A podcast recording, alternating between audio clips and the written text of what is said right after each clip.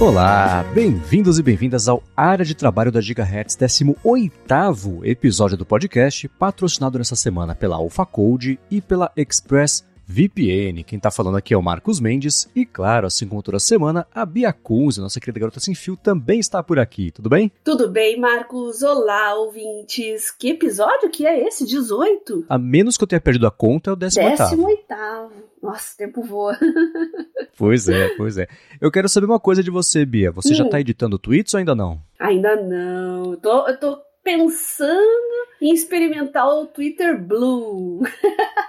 Uhum. Mas para isso a gente vai ter que ativar uma VPNzinha ali, viu?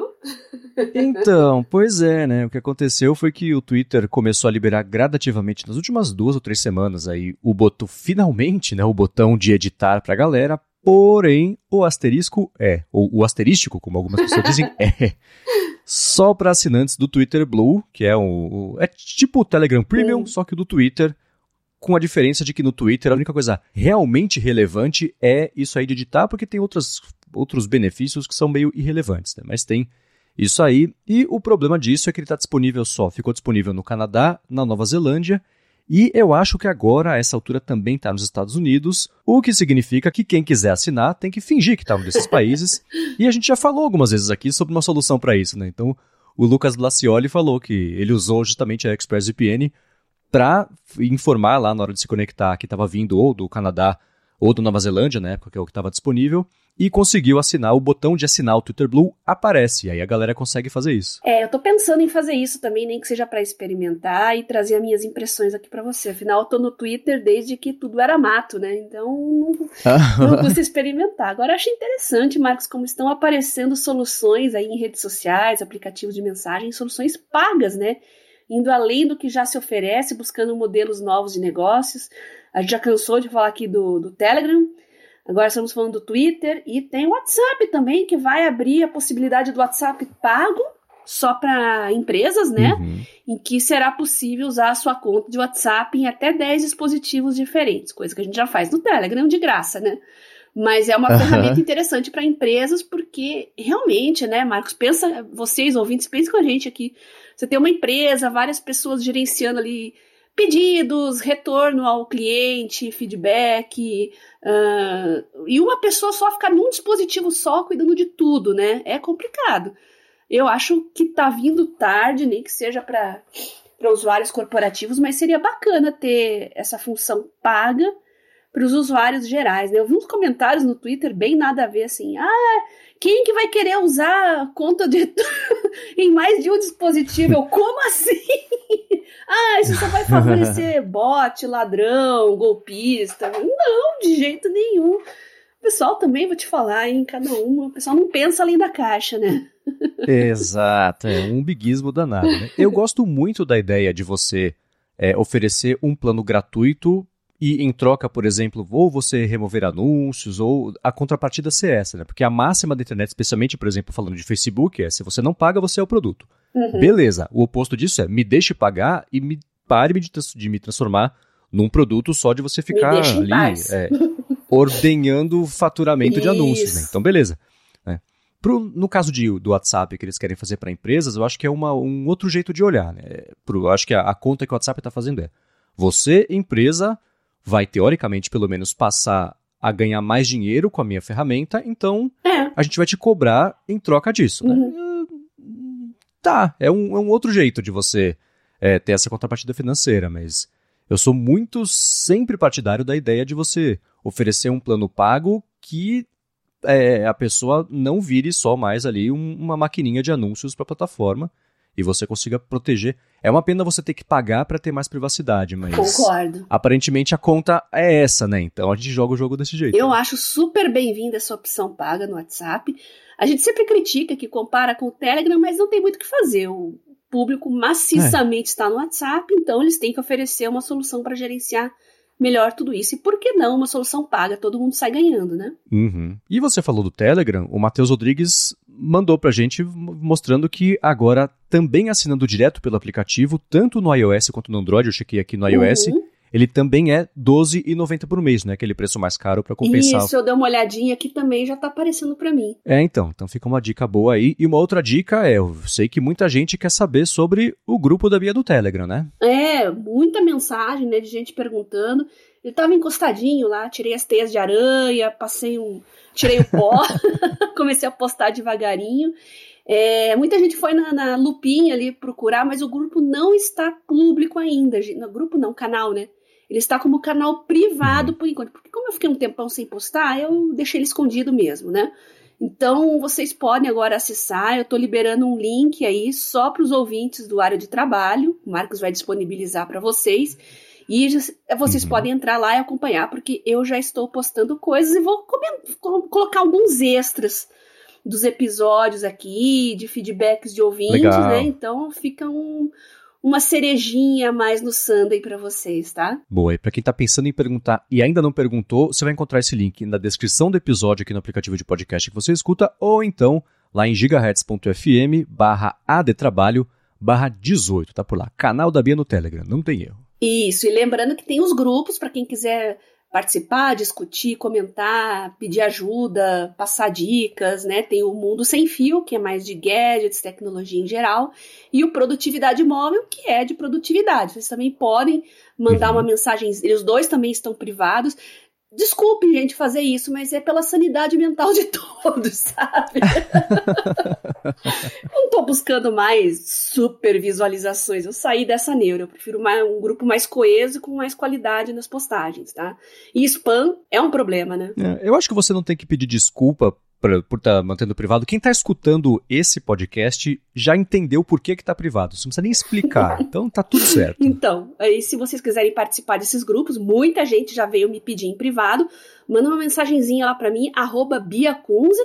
É, eu tenho uhum. os links já prontinhos para vocês, eu só colo e vocês entram nos dois ou o que vocês preferirem, tá? E mais o canal também. Boa. Vou colocar junto ali o link do canal. Legal. Bom, e seguindo até com o follow-up do que a gente comentou nas últimas semanas, semana passada também, o Cristiano Borges falou sobre escrever com caneta em dispositivos digitais. Ele quer saber no iPhone se tem algum aplicativo que você consiga escrever confortavelmente de caneta ou só pelo iPad, pelo tablet? Queria saber isso aí de você. Pois é, eu já tentei umas gambiarras aí, mas não rola. A limitação é do próprio iPhone, não é das canetas. Então, eu não sei qual é a bruxaria que a Apple faz, mas eles não gostam re realmente de canetas em iPhone, só em iPad. O que eu acho então, uma bobagem, né, Marcos? O que, que você acha disso? É, eu acho que sim, é uma decisão de negócio dela. Caneta vai ser no iPad. Inclusive, o hardware do iPad é preparado para ter esse suporte, a caneta, com aquele negócio de. Isso deve ser com, com todos eles nessa altura do campeonato, mas quando a Apple lançou, ela bateu muito na tecla de ter uma tecnologia preditiva do rabisco que você vai fazer. Então você está fazendo um traço. A cada pontinho que vai lá na tela, afinal, uma reta é composta por vários pontos, a cada pontinho na tela, ele vai calculando a probabilidade de onde que vai cair o próximo ponto. Então, às vezes acontece no, no iPad de você estar tá desenhando, fazendo um, um risco lá meio aleatório assim, e você vê o iPad tentando adivinhar para onde você vai com seu risco. Se não for para onde você foi de fato, ele deleta o risco e aí sim ele faz o risco que você desenhou. Então ele fica tentando sempre adivinhar. Isso tudo para reduzir a latência, né? o, o, intervalo entre você fazer o rabisco na tela e o rabisco de fato aparecer na tela. Né? Então, é, a taxa de atualização, a frequência também com a qual ele mede o contato, o ponto de contato do Apple Pencil com a tela é maior até do que a do dedo, é maior do que a gente vê, é maior especialmente uhum. também do que do iPhone. E a Apple sempre colocou isso só no iPad, decisão 100% de negócio, otimização de custo, sei lá. Então, é por isso, por exemplo, que a Samsung sempre se deu muito bem nesse mercado dos smartphones com os stylus, porque eles se apropriaram de um mercado que não tinha mais ninguém, né? A Apple deixou esse vácuo aí e a Samsung soube se aproveitar muito bem. De aplicativo para escrever é, é, um problema, né? Porque uh, é. como o iPhone, o hardware não é preparado para isso, e, os, e as, não tem mais talos da Apple para isso, e as que existem no mercado, você tem ou as, as, capacitivas ou aquelas ativas. Tem Bluetooth também, que eu já falo sobre isso, mas é, para você escrever no iPhone hoje, ainda tem que ser as capacitivas que simulam o toque uhum. do dedo. É bem primitivo, uhum. assim, né? Então, Basicamente, você tem a tela, que tem lá o campo eletrostático, e o dedo interrompe isso, ele gera uma turbulência lá no campo e, e o dispositivo entende que isso foi um toque com o dedo. A caneta faz a mesma coisa, né? Que versus, por exemplo, as que são ativas, essas para escrever no iPhone são terríveis. Elas. é, é, se você quiser escrever, fazer um círculo, vai sair um losango todo torto. É. Riscos é, é, transversais também é, é, é bem ruim, né? uhum. né? Então, é, não compensa. Existem as canetas Bluetooth, né? então tem, por exemplo, a Donut Pixel, tem a, a Bamboo Fineline da Wacom. Elas já são um pouco melhores por ser uma conexão via Bluetooth, né? O, o comando passado não é nem a parte só física, uhum. nem a parte lá da, das canetas é, ativas. Mas ainda assim, até hoje, para você escrever legal no, no, no, iPhone, tem que ser uma, uma stylus capacitiva é. mesmo, que são essas que às vezes você chega até de brinde, sabe aquela pontinha de borracha? que nem é muito boa, né? é. né? Porque é, elas são muito gordas a ponta, então você não, você não vê o que está escrevendo, o que você está é, rabiscando, né? Uhum. Tem até, por exemplo, aquela. Como é que chama? A Donut. Ai, não, não lembro, lembro, o nome. nome. Eu, eu, vou colocar aqui na descrição. Ela tem aquela pontinha de borracha transparente. Tem uma de metal e tem uma que tem uma pontinha de borracha. Ah. A de metal eu experimentei, é uma pontinha bem fininha mesmo, parece uma pontinha de, can... de bique, assim, sabe? De caneta mesmo, uhum. redondinha. É a que eu tive a melhor experiência, mas ainda assim tá muito inferior a escrever num Samsung Note, por exemplo, tá?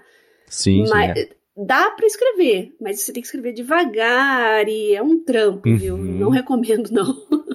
É um investimento na caneta para um retorno muito insatisfatório. Exato. Sim, o preço é o principal né, desses é. pontos, porque é, o desempenho que você vai ter na prática mesmo de uma caneta super cara para escrever no iPhone é basicamente o mesmo dessas que eu falei, as capacitivas, que são com a pontinha gorda que você recebe de brinde, às vezes, uhum. em loja de acessório, sei lá, né? Então, não vale muito a pena mesmo. Mas eu vou deixar de qualquer forma, eu vou deixar aqui na descrição do episódio um vídeo que eu achei bem interessante, que é de uma mulher que tem um canal no YouTube, ela chama Karen Newport, que ela fica na Nova Zelândia, tem um sotaque super legal de escutar da Nova Zelândia, e ela fala, ela faz um comparativo com, sei lá, umas, umas 10 canetas, algumas são ativas, algumas são capacitivas, mostra as Bluetooth também, e dá para ver bem a diferença de como é que o iPhone entende essas coisas todas, e um ponto importante é que, por exemplo, no caso dessa da Wacom que eu falei, ela, ela tem um suporte mais bacana com alguns aplicativos específicos, sendo um deles, por exemplo, o Procreate. A maioria é de desenho, tem isso também, né? tem muito pouco para você fazer escrita, o que é uma pena, mas a situação para o iPhone é essa. Assim, quem quiser muito escrever no iPhone com uma caneta, tem que comprar um iPad, não tem jeito. No máximo um iPad mini. Verdade. Então, Cristiano, sinto te decepcionar, mas até a gambiarra é insatisfatória, viu? Pois é, pois é. Bom, continuando o feedback do pessoal aqui, a gente teve um bem interessante sobre o Remarkable 2. Foi o Clóvis Melo que mandou uma mensagem, disse que mora na Europa e teve a oportunidade de testar um Remarkable 2 por dois meses. O aparelho realmente é fantástico. Usei para fazer anotações na faculdade, ler e anotar em PDFs.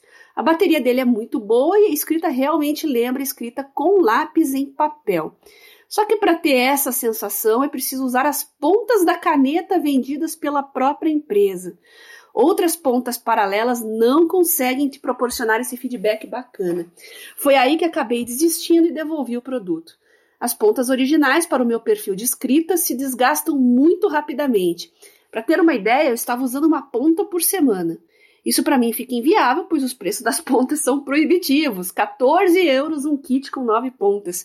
Então ele fez as contas ali e ia gastar 87 euros por ano só trocando ponta, imagina. Nossa, uns 450 reais. Fora o custo do frete também, que não é barato, né? Então ele está pensando em testar o Supernote A5X, que tem caneta com pontas rígidas de cerâmica é, que não se degradam nunca. Vamos ver se vai dar certo. Esse negócio de ponta, eu sei que com a Apple Pencil também tem esse problema, né, Marcos? Eu vi várias pessoas, amigos meus, inclusive, um tempo atrás eu até procurei essa foto, não achei.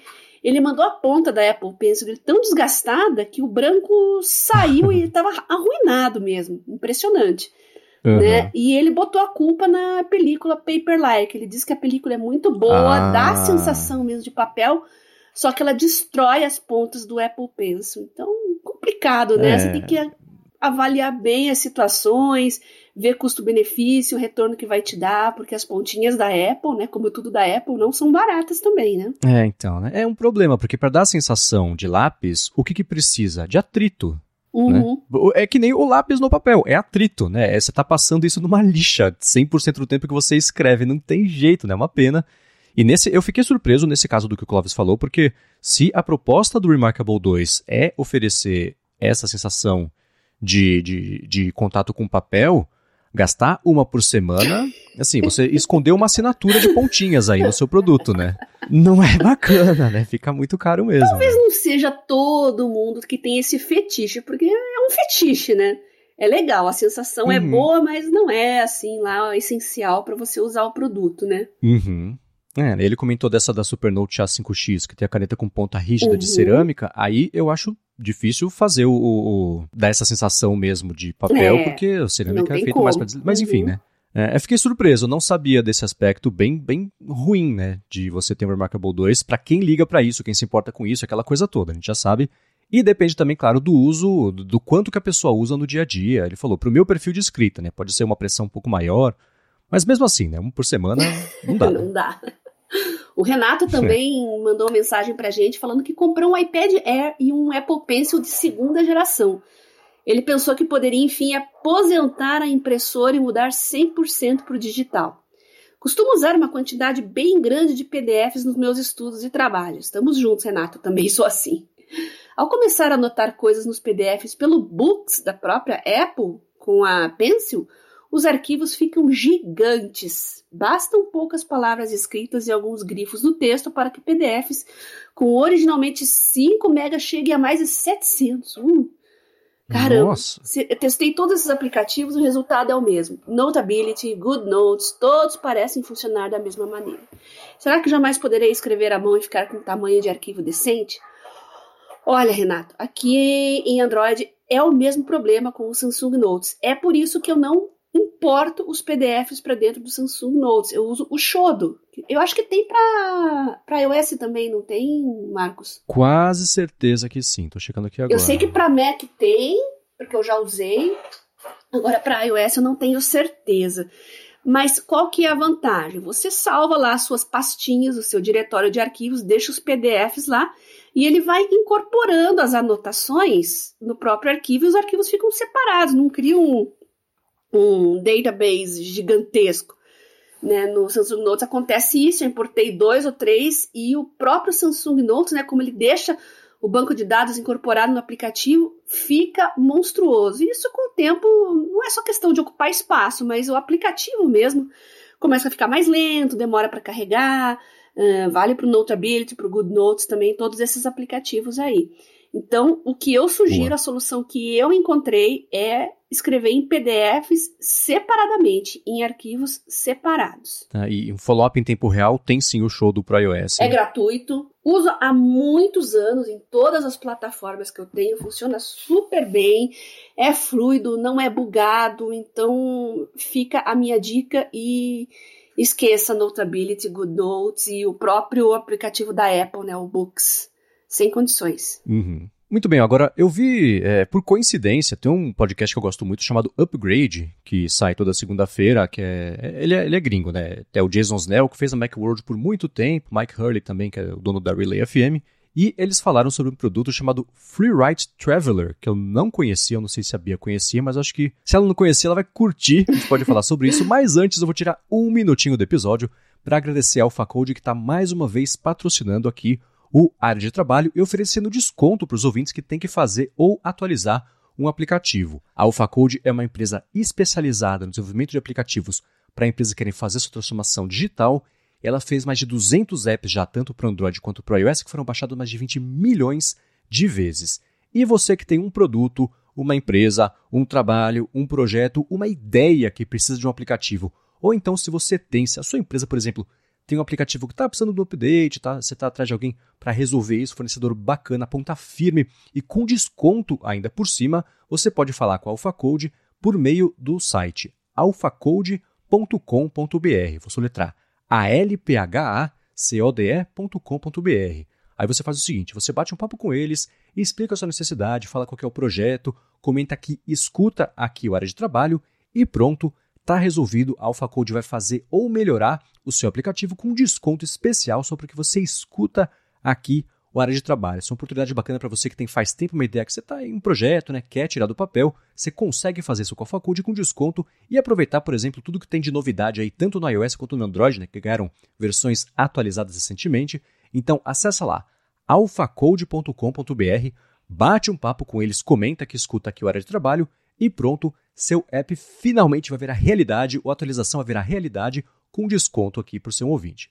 Muito obrigado ao Facode pelo patrocínio mais uma vez aqui do área de trabalho e pelo apoio também, claro, a toda Gigahertz. Muito obrigada, AlphaCode. E tá aí a oportunidade dos do nossos ouvintes que quiserem criar seus aplicativos de anotações.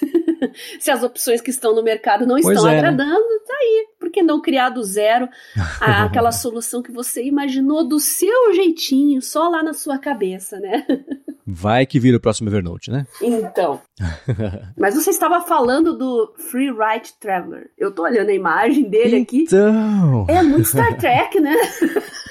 Pois é. Então, para quem não tá com a possibilidade agora de acessar o site, até de ver a arte do capítulo, eu vou pintar um quadro mental aqui. Imaginem uma máquina de escrever e acima dela você tem uma telinha do tamanho de um primeiro iPhone, tamanho de uma tela de Game Boy, sei lá. E aí, nas laterais. É, Game Boy. É, né, e aí e o teclado parece ser um teclado mecânico, bacana. E, o, o, e a tela é de e-ink, né? Então tem a tela principal, tem a tela ali na parte de baixo com algumas informações complementares. E é o bacana de toda a linha de produtos que eles têm, eu estou falando só um deles, né? É que são dispositivos que eles falam que é para você escrever sem distrações. Você escreve por lá e depois você envia, se conecta para o Wi-Fi, envia isso para onde você quiser, basicamente, né, para dar continuidade ali. Então, eles têm três modelos. Tem a Smart Typewriter, que é essa que eu falei. No, na foto aqui é um teclado branco, mecânico. Na parte de cima, colada nele, nele tem um displayzinho de e-ink. E ela custa, não é barato, 650 dólares. Tem a versão um pouco mais barata, que custa 500 dólares, que é a versão Traveler. Então, ela é, é um, um, um, teclado um pouco mais fininho e uma tela dobrável, né? então você fecha, é, é, é fica deve ser pequenininho ali para você carregar com mais facilidade. Também é uma tela de ink, é um dispositivo, você vê, ele é bem mais fininho, deve ter uma bateria também um pouco mais simples, custa 500 dólares e eles têm uma versão especial dessa primeira que eu disse que é Smart Typewriter, que é a Ernest Hemingway Freeride Signature Edition, custa mil dólares tem parte cromada, o teclado é um verde ali, aí tem o, até na, na foto promocional uma fotinho ali do Hemingway. E eles lançaram recentemente também um projeto que é a, o, o, o dispositivo Alpha. Tem também o teclado é, que é um pouquinho menor, e tem uma tela minúscula que também parece, não, não, parece nem ser de. Não, é de ink sim. E não é como se fosse um notebook, por exemplo, ou um tablet com teclado acoplado, mas sim uma tela, assim, 90% do dispositivo é o teclado e a tela ocupa só um espacinho ali. Todos, esse produto ele custa 270 dólares, mas estava no Indiegogo e acabou de ser financiado, então está meio no começo. Então, a ideia de todos eles é que você tenha um dispositivo que seja basicamente uma máquina de escrever, só que com uma tela de, de e-ink, para você não ter distrações, aquela coisa toda, só que mantendo ali o feeling produtivo de escrever num tecladão ali, que seja, né, mais parrudo, aquela coisa mecânica que eu sei que assim como a Bia costuma falar que é fetiche, esse eu tenho, esse eu acho legal. Escrever em teclado mecânico é bonito, aquele aquele barulhão que faz. Então eu acho bacana. É. Mas aí, você conhecia esse produto, Bia? Não, não. Inclusive, como eu falei, né? Esses primeiros é, free rides que você colocou aqui, parece mesmo saindo de Star Trek. Bem cara de anos 60, assim o, o supra-sumo da tecnologia nos anos 60. Agora, esse uhum. Alpha aqui, ele é bem mais evoluído. Ele já tem cara de anos 80. É, então, é verdade. É bem engraçado, mas uhum. são opções interessantes. Eu acho que tem, como a gente brinca, né, os boomers, né? Pode ser um dispositivo uhum. interessante para quem vive de escrever, não se dá bem com tablet, com iPhone, não só pelas distrações, mas pelo excesso de features, né? Dele, pô, eu só quero escrever os meus rascunhos, né? Então uhum. você tem um dispositivo dedicado. Por que não? É, né? Isso eles batem muito nessa tecla. Faça um dispositivo só para fazer isso, só para escrever, não tem distração, não vai chegar notificação de e-mail, aquela coisa é. toda. Que de certa forma a gente já comentou que é o que a gente busca fazer com os nossos próprios dispositivos, né? E tentar moldar especialmente horário de trabalho, para não ser distraído com tanta facilidade. Isso. Nesse ponto, eu acho que o Alpha ganha, viu? Pelo preço, né? 270 dólares, é um preço mais agradável. E tem um design não tão estapafúrdio como os outros, né? Porque os outros, onde você for, você vai virar atração. Pode ter ah, certeza. É, né? O Alpha eu penso um pouco na ergonomia, né? Porque nos outros todos, então, quer dizer, são dois modelos, sendo que o, o terceiro seria um modelo especial, que é esse do Ernest Hemingway. Mas os dois modelos, você tem uma inclinaçãozinha, então você tem o teclado uhum. e o display ele não tá reto junto do teclado, ele é. tá um pouquinho inclinado para cima, né? E especialmente no Traveler, que parece me lembrou bem o, aquele, o Game Boy dobrável. Tô fazendo comparação com o Game Boy, né? Mas um Game Boy que era dobrável, então você conseguia, né? Ter os controles é. ali, você dobrava a tela. Então, é, esse alfa é plano. Então você tem o teclado no mesmo nível de inclinação da telinha que tem, assim, ela tem a, a largura e, e, e, altura de um dedo, basicamente, né? Então, é uma coisa bem pequenininha mesmo. Mas eu achei, eu nunca tinha visto esse produto, eles comentaram lá. Tem cara de produto de Instagram, né? Eles comentaram lá que que existia isso aí, eu achei curioso para trazer. Vai que é útil para alguém, né? Se alguém comprar, manda o feedback pra gente, manda o review que a gente fala aqui. Por favor, por favor. A gente com certeza vai fazer um episódio sobre isso, porque vai ser bem divertido. Uhum. Agora, um último feedback que a gente recebeu e que já pode até começar a entrar no assunto aqui do episódio é envolvendo, na verdade, não só o Evernote, mas outros dispositivos também, que o Matheus Rodrigues lembrou a gente que você consegue, por exemplo, quem usa o Feedly, ele, para ler notícias RSS, ele se integra com outros serviços. Então, Evernote, Instapaper, Pocket, Reddit e tudo mais, para a funcionalidade de, de você ler depois, de você salvar os arquivos. Eu tinha esquecido disso, porque o meu uso do Feedly é sempre só dentro do Feedly. Eu não tenho certeza se isso é uma funcionalidade do Feedly Pro, que também oferece, claro, uma versão paga com recursos complementares, ou se é uma coisa liberada para todo mundo, mas está aí, né? Muito bem lembrado pelo Matheus essa integração aí do Feedly com um monte de outros serviços para a galera encaixar melhor no dia a dia, né? No modelo gratuito ele se integra com os mais básicos, assim. Agora no pago daí você tem um caminhão de opções para fazer a integração. Mas independente disso, o Feedly é fantástico, gente. Instalem, usem. E aquilo que a gente já falou, né? A gente fica livre das garras e das vontades do algoritmo. você uhum. lê aquilo que você realmente quer ler, o conteúdo do que você realmente assina. Não tem uhum. nenhum algoritmo decidindo se vai entregar os posts para você ou não. É, e uma coisa, eu não sei se eles chegaram a implementar isso, estavam estudando, porque eu sei que, por exemplo, tem um outro leitor de RSS que eu já lembro o nome. Ele uhum. tinha uma uhum. funcionalidade bem bacana que era a eliminação de notícias duplicadas. E isso, é, por exemplo, eu que sigo trocentos sites que falam sobre tecnologia, alguns específicos sobre a Apple, alguns tecnologia é. em geral. Quando sai, sei lá, saiu o update do iOS 16.0. qualquer Todo coisa. Todo mundo noticia. Todo mundo noticia a mesma coisa. Então, assim, eu acabo tendo 10 notícias duplicadas que eu poderia ser informado sobre isso uma vez só, né? Então tinha esse leitor de RSS que faria, fazia um pouquinho dessa eliminação de notícias duplicadas. Era uma coisa meio incipiente, podia, claro, ter alguns falsos positivos, eliminar coisa que não devia. Por isso eu nunca nem fui atrás, falei, deixa eu melhorar. E eu acho que o Feedly tinha uma coisa parecida, porque eles estavam testando até um, um, sistema inteligente de identificação dos assuntos da notícia para você poder agrupar ou receber recomendações, aí começa a entrar o algoritmo, né? Mas receber recomendações de notícias ali do tema que você quisesse e tudo mais. Então era uma era um recurso potencialmente bacana, mas eu sou time Bia. Eu prefiro eu escolher as coisas que eu vou ler na ordem que eu quiser, quando e como eu quiser, né? Old school total. Aham, uhum, exatamente. Agora vamos lá, você comentou que durante as... Aliás, tá aproveitando as suas férias? Como é que tá? Tô, a última semana agora. ah. Experimentei tudo que vocês mandaram, ainda faltam algumas coisinhas aqui, mas nossa, tanta dica que veio testei, experimentei, muitas coisas achei bem legais, outras para mim não se encaixam, mas vou falar aqui para vocês hoje também, né? A gente falou de aplica muito de aplicativos de notas, a gente ficou um pouco preso à caneta, né?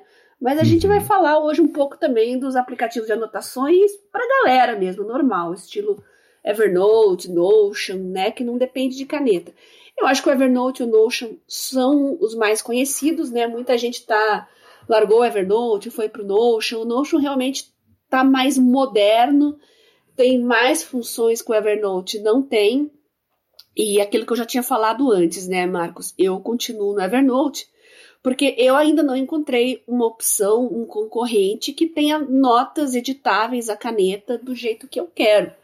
Então uhum. eu continuo no meu sisteminha ali que está funcionando super bem, mas eu tenho uma conta no Notion que eu uso muito para fazer resumo do resumo, assim, de coisas que eu tô lendo, que eu tô estudando. Como ele tem aqueles é, bullets que colapsam, sabe quando você esconde? Para agrupar? É, de agrupar. Então eu coloco assim, eu faço perguntas para mim mesma de assuntos que eu tô estudando, coloco a resposta, mas deixo as respostas escondidas e uso uhum. para fazer revisões depois, tomar de mim mesma algumas coisas que eu quero saber se eu aprendi ou não. Isso é a única coisa praticamente que eu uso Notion hoje. Mas a gente não está preso só a essas duas opções. Eu queria pa passar para vocês duas dicas aqui que eu já recebi há um bom tempo, experimentei, aprovei e eu acho que vai servir para muita gente. Primeiro é o Obsidian. Vocês já devem ter ouvido falar. Tem para Android, tem para Mac, tem para Linux. Olha só que legal. Então vai ser bem interessante. Uhum. A forma como ele organiza as informações é muito diferente, porque é mais contextualizado. E ele cria hiperlinks entre as coisas, cria conexões e dá uma visualização gráfica das suas notas. É difícil explicar aqui em podcast? É. Por isso que eu vou pedir para vocês entrarem lá em obsidian.md, esse é o site deles, né? Então, uhum. ele, ele, como ele diz aqui, a second brain for you forever, um segundo cérebro. É, ele realmente imita assim, conexões neurais de como o nosso cérebro associa as informações que a gente aprende. Então ele linka uma coisa na outra, ele encontra ideias e tópicos parecidos e conecta. É uma forma bem interessante, talvez muitos a gente não esteja muito acostumado a ver isso em meio digital, mas é uma experiência que vale muito a pena e eu acho que para muitos de vocês vai ser interessante para quem constrói, para quem é escritor, criador de conteúdo, mais assim, conteúdos mais aprofundados, digamos assim, por exemplo, e-books, cursos, e você precisa conectar ideias esparsas que você vai tendo. Às vezes você tem um insight, né? Você vai lá, anota e depois não consegue ligar tudo numa coisa só, né? Eu até comecei a colocar algumas coisas lá e olha, pode dar um livro, viu? Tô pensando nisso já, porque oh. são é ficou muito legal, né? É, são impressões minhas justamente sobre é, aprendizado usando plataformas digitais. Então, quando eu tenho uma ideia, eu aprendo uma coisa, eu ia jogando assim, ah, isso aqui é legal para fazer isso, isso, isso. Isso aqui já é legal para fazer esse tipo de coisa. Isso aqui não funciona assim, funciona assado. O resultado é melhor desse jeito. Então, coisas que funcionam, que não funcionam, que dá para fazer diferente, que tem resultados melhores ou piores. Ficou muito legal. Então, o Obsidian Fica a dica para vocês, cria uma continha lá, ele tem também, uh, como todos esses serviços, né, tem versão gratuita, versão paga, e como eu falei, né, Windows, macOS, Linux uh, e outras plataformas ali, Android, que vocês vão gostar. Outra opção é o Remnote. Esse eu também indico muito para professores, a gente ficou devendo aí né, a pauta de, de, falar de aplicativos de notas para professores, por quê? Uh, ele, ele é pensado em estudantes, pesquisadores, professores, profissionais, pessoas que trabalham com conhecimento especificamente, agregado, né? Enquanto o Obsidian é mais para você externalizar ideias, o Remnote é mais para você agregar. Então, por exemplo, professores que podem fazer bancos de questões, por exemplo, não sei se tem algum professor que tem essa ideia, assim, hoje em dia, de montar, criar uma plataforma digital, né? Você tem várias turmas, é, é, você dá a mesma matéria há muito tempo, mas você precisa variar as provas e variar um pouco a forma de, de cobrar o conteúdo, né? As avaliações dos alunos. Então você pode usar para criar flashcards, bancos de questões, que é bem interessante.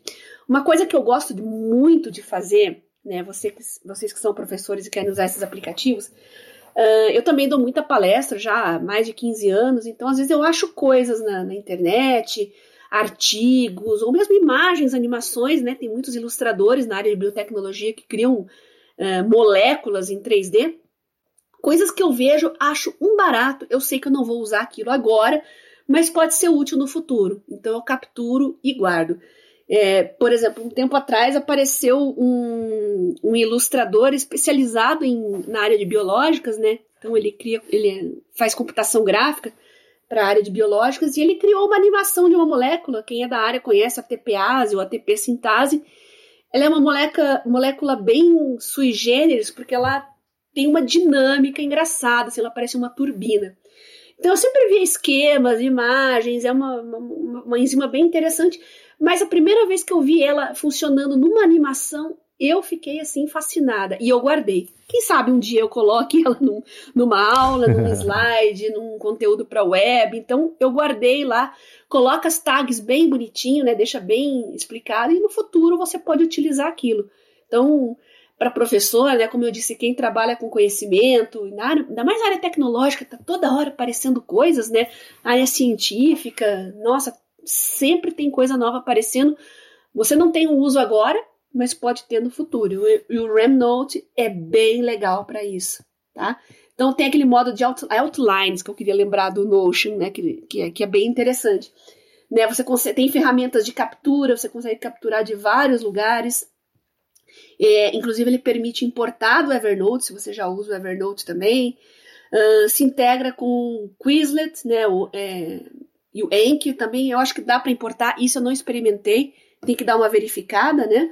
Mas você pega esses flashcards que você criou nesses, nesses serviços e você pode deixar tudo dentro de uma plataforma só, né? Sem contar PDF, anotação para você sublinhar, referenciar, uh, anotar, entre outras coisas, né? Então é muito bacana. Como eu disse, para não ficar só no Evernote e no Notion, experimentem esses dois. É, vejam se algum deles se enquadra no, no seu estilo de trabalho, no seu estudo de gestão do conhecimento. Esse é um termo bem interessante. acho que hoje em dia todos nós somos gestores de conhecimento.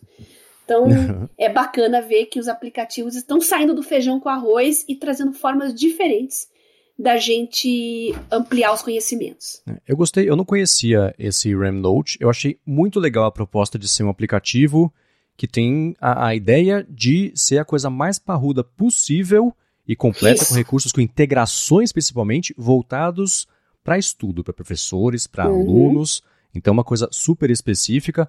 Eu estou dando uma espiada aqui no site, eles têm alguns produtos com integração, até uma coisa que é o Remnote Clipper, que é para você instalar no, no, navegador e usar isso já para você. É, viu um site, uma matéria, um estudo, um PDF, já, já joga ali na extensão para ele já jogar para o seu banco de dados, para sua nuvem ali, uhum. direto lá dentro. Eu achei muito bacana essa ideia.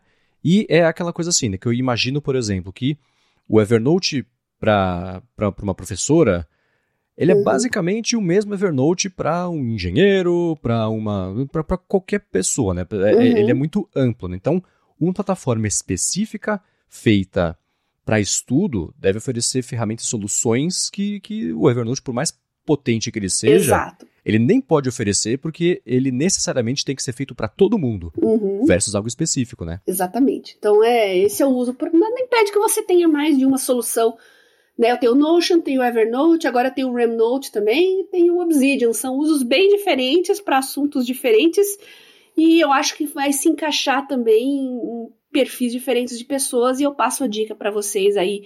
Instalem, dêem uma fuçadinha e vejam se vocês gostam e manda o feedback pra gente. Boa. O, Obsidian também, eu tô dando uma espiada aqui no site, eles. É, o foco deles é em Markdown, né? Então tem que ter um conhecimento uhum. meio prévio. Que para quem não conhece, Markdown é uma é. linguagem feita para facilitar a formatação de texto, você digitando tudo em texto plano. Então ele tem uma, uma sintaxezinha que é simples de você aprender e usar para fazer negrito, coloca entre dois asteriscos, né? Os, os, headers, os headings, na verdade, você usa ali o, o, o que antes era o jogo da velha, agora são as hashtags, né? A cruzinha uhum. ali. Então, é, tem todo um jeito diferente, super simples. Ele foi feito pelo John Gruber e o Aaron Schwartz, né, que, que criaram lá em 2004. Enfim, foi, existem hoje um, um, que eles falam que são uns flavors, né? Tem uma, umas uns jeitinhos de umas adaptações ali de Markdown, né, que a galera foi fazendo, mas o Markdown principal mesmo existe até hoje. Tanto que até o próprio site do Obsidian é obsidian.md, que é a extensão justamente do Markdown, então eles têm uma, um foco bem grande nisso aí e parece ser bem potente mesmo com uma coisa que eles falam que a vantagem é os seus arquivos são seus. Você faz fica tudo armazenado localmente, você pode integrar com nuvem e tudo mais, mas você não tem que se preocupar com a plataforma sendo comprada, vendida, trocando de mão, nada. O que você tem hoje é o que você vai ter daqui a um ano, daqui a dois, daqui a cinco, daqui a dez. Você está no controle dos seus dados, o que eu acho que é o a gente já falou tanto aqui, né, sobre ser uma das coisas principais, especialmente com anotações, né, que você constrói ao longo de décadas aí. Uhum, é. E a opção mais nerd de todas, aí o pessoal acho que de exatas já conhece, vai saber, é o LaTeX, né? A gente fala látex, latex aqui no Brasil, né? Porque se escreve L-A-T-E-X, mas a pronúncia correta é LaTeX, né? É, para quem é estudante de exatas, né, engenharia, matemática, você quer fazer ali o seu TCC, o seu sua dissertação, quer escrever, você escreve muitas fórmulas, muitas equações, e no Word isso aí é praticamente inviável. Uhum. Então a solução é usar o LaTeX, que tem todas essas forma formatações específicas, né? E eu acho que a mais amigável, mais simpática é uma solução na nuvem chamada Overleaf. Overleaf.com. Você vai lá, cria a sua continha e você já começa imediatamente a usar. Você tem a janela de preview, tem a janela com o código ali.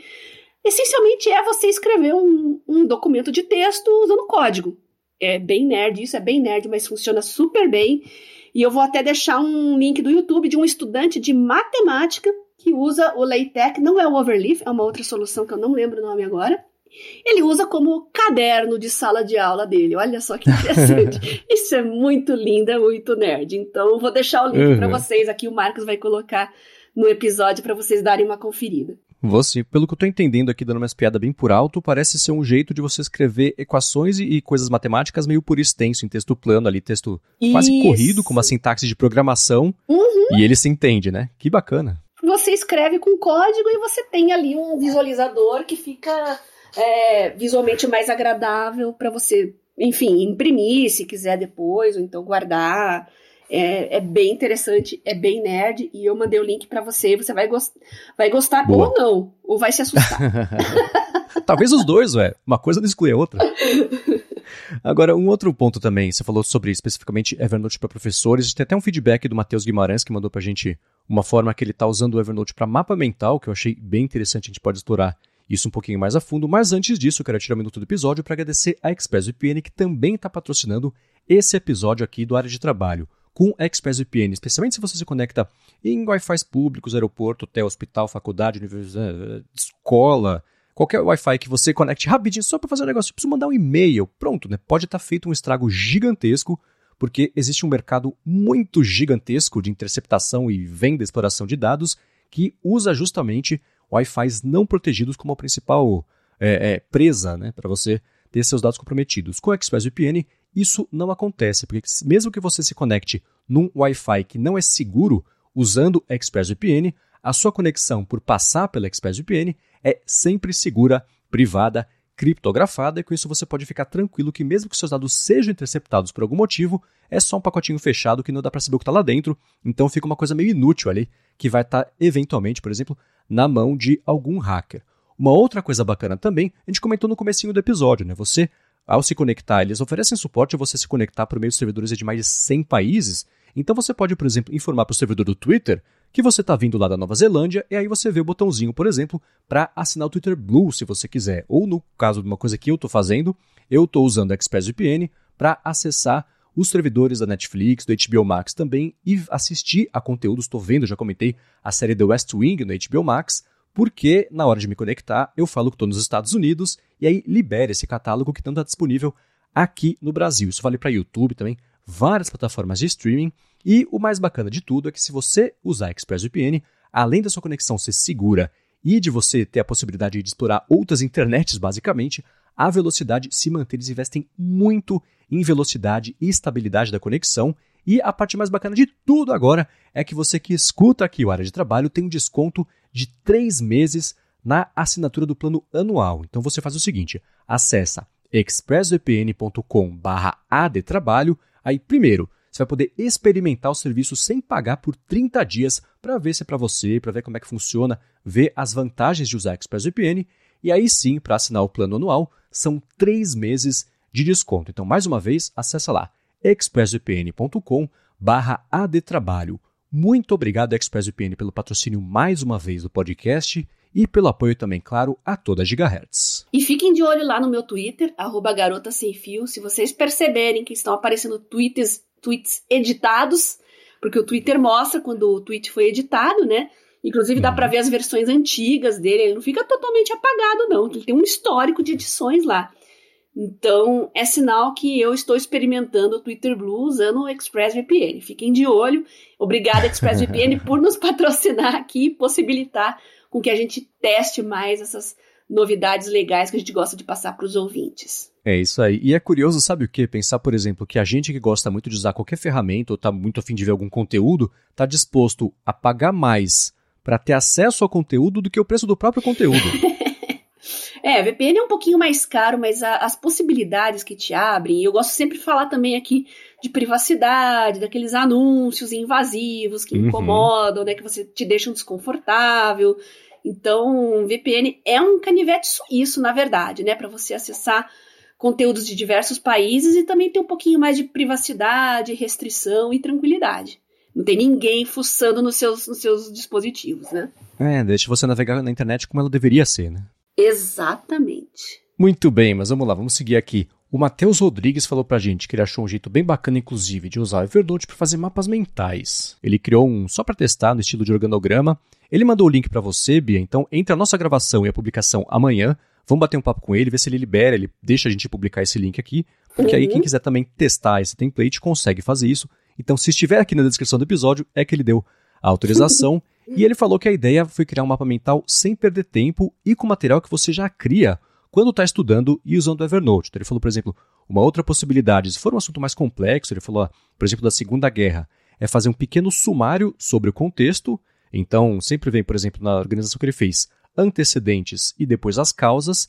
E durante a criação dos quadros e das tabelas, ele foi codificando por cor. Então, ele sabia lá que sempre que batesse o olho no quadrinho vermelho, por exemplo, ele estava associado a antecedente lá na organização que ele tinha feito. Ele falou também que é bem bacana e bem poderoso você até linkar as notas dentro também do Evernote para expandir essa funcionalidade aí de mapas mentais, o que eu achei interessante, né? O jeito de você dobrar a ferramenta e fazer, é o que a gente sempre fala, né? Ela se adequar ao que você precisa, não o contrário, né?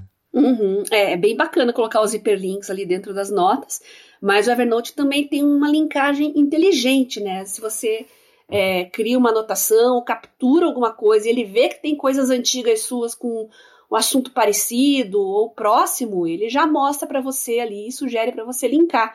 Aliás, uma história bem pitoresca que eu já contei aqui no área de trabalho foi como eu descobri que eu já assisti uma palestra de uma ganhadora de prêmio Nobel. Tava fazendo uma pauta para a CBN, né, só recordando, né, é, em 2020, aí eu tava lá no Evernote criando o meu rascunho do que eu ia falar e eu no Evernote mostrando ali uma nota feita à mão de 10 anos antes. E para minha surpresa, eu já tinha assistido uma palestra daquela pessoa. Foi uma experiência bem legal que só o Evernote poderia ter me proporcionado. A gente tá não bem. lembra, né? A gente assiste, eu pelo menos, tanta palestra, tanta gente, e viaja, e faz cursos. Você não consegue gravar, evidentemente, o nome de todo mundo. Mas é uma constatação bem bacana. Uhum. É, nunca a, a, o slogan deles, que é Remember Everything, foi tão real quanto nessa situação, né? É, ainda mais com um elefantinho, né? Como mascote uhum. ali, faz todo sentido do mundo. Exato. Agora, especificamente, uma coisa que eu acho que, pelo menos uma boa parcela aqui de quem está escutando a gente, a gente sabe que são professores e professoras, uso do Evernote específico para essa galera. O que dicas você daria para ficar mais fácil de utilizar? Se não quiser recorrer, por exemplo, ao Obsidian, ao, ao, na verdade, o, o Remnote, né, que você falou, que é o mais específico lá de para estudo, uhum. mas para usar o Evernote para isso captura de coisas da web, isso que eu falei de pegar coisas que eu acho que eu não, não tenho uma utilidade agora, mas pode ser para o futuro, é uma coisa que eu já faço há muito tempo e usando o Evernote. Isso é muito bom. Dá para montar bancos de questões também? Dá, usando as tags. É possível você separar ali as questões por assunto, por aula, tópico, sub, subtópico né? E capturando junto e integrando essas coisas. Então você monta um repositório né, dos assuntos das suas aulas que você mesmo criou, de coisas extras que você encontrou na, na web. E no futuro, quando você for montar a sua aula, o seu PowerPoint, você já tem ali toda a base do que você precisa para montar a sua aula. Então, dá para fazer isso tudo no Evernote também, tá? Muito bem, ó, se você que está escutando tem um outro jeito, que é, esse é o legal, né? Evernote, como eu disse, ele é muito potente por proporcionar muitas possibilidades diferentes de cada um usar do melhor jeito, né? eles, eles abrem bastante é, isso aí, então, para quem está escutando aqui, se tiver um jeito diferente que use tira proveito do Evernote, manda para a gente, manda para a Bia lá também, lá no Telegram, que ela, a gente A gente tem um grupo só para isso, só dos feedbacks que a Bia vai mandando aqui ao longo da semana para poder depois pensar e colocar essas coisas na pauta. Então, se você usa o Evernote do jeito diferente, assim como o Matheus fez, né, que ele dobrou o Evernote para usar como mapa mental, é sempre legal, você pode dar um estalo aí para alguém e, e, liberar um pouco de funcionalidade manda pra gente. E um convite também é o seguinte, no próximo episódio, a gente vai fazer uma espécie de um especial sobre como a gente está usando os nossos dispositivos, porque como eu disse, né, umas semanas, eu mudei um pouquinho, ou bastante, na verdade, a forma como eu tô usando o meu iPhone. A Bia também tá, mudou todo o esquema é, dela. férias acabando, então. Né? férias é bom, né, para fazer essa revisão de, de, essa reflexão, na verdade, né?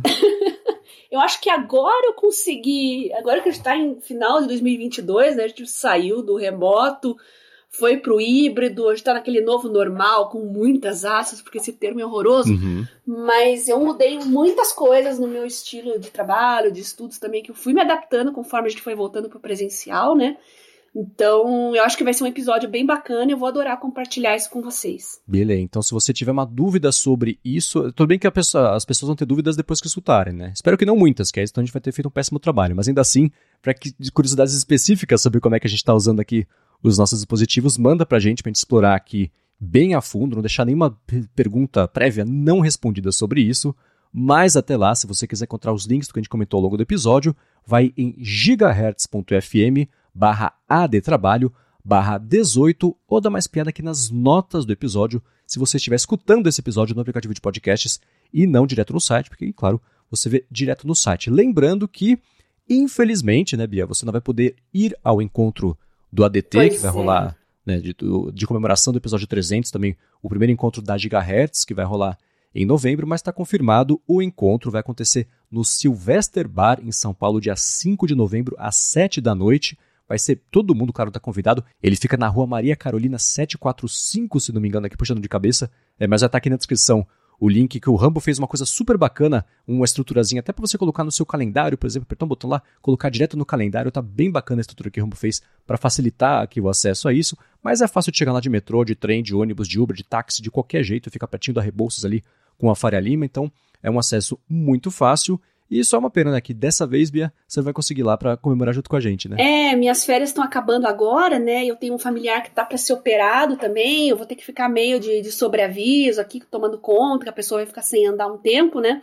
Então, vou ter que ficar meio aqui de plantão, então não vou poder viajar. Mas eu já deixo um abraço para todo mundo e a gente conversa mais sobre isso depois que todo mundo se encontrar. Vai ser bem bacana, pelo menos virtualmente eu mando um oi para vocês.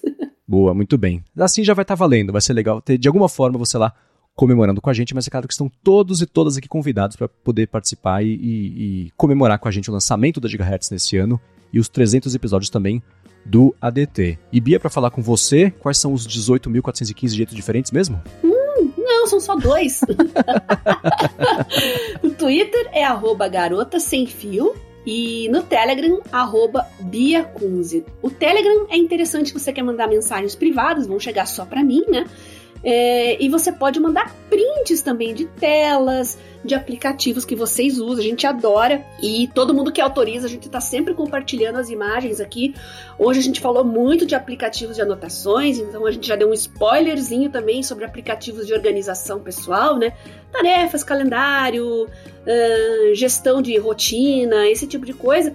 Vocês já podem se antecipar, mandem lá para mim no arroba Biacunze do Telegram que a gente já coloca no episódio também, né, Marcos? É isso aí. E para falar comigo, eu sou o MVC Mendes no Twitter, apresento aqui na Gigahertz o Área de Transferência toda sexta-feira, que claro, é o podcast que vai ter comemoração da sexta-feira Área de Transferência com o Guilherme Rambo, Gustavo Faria e Bruno Casemiro. Toda segunda-feira o A Fonte com Felipe Espósito sobre rumores e notícias da Apple. E lançamos nessa última semana aí o Rambo, o Lado B, que tem um conceito diferente que a gente vai explicar exatamente qual que é do podcast, mas quem viu a série Severance vai curtir muito, eu espero, esse primeiro episódio. Então acessem por lá. E eu apresento também, claro, o Bolha Dev, podcast da Alura, que é diário sobre notícias de tecnologia, inovação e desenvolvimento. Obrigado a quem deixa reviews e avaliações aqui do podcast para mais gente poder descobrir o área de trabalho ficar melhor informado aqui sobre produtividade. E a gente volta na semana que vem. Beijoca sem fio a todos e até semana que vem. Thank you.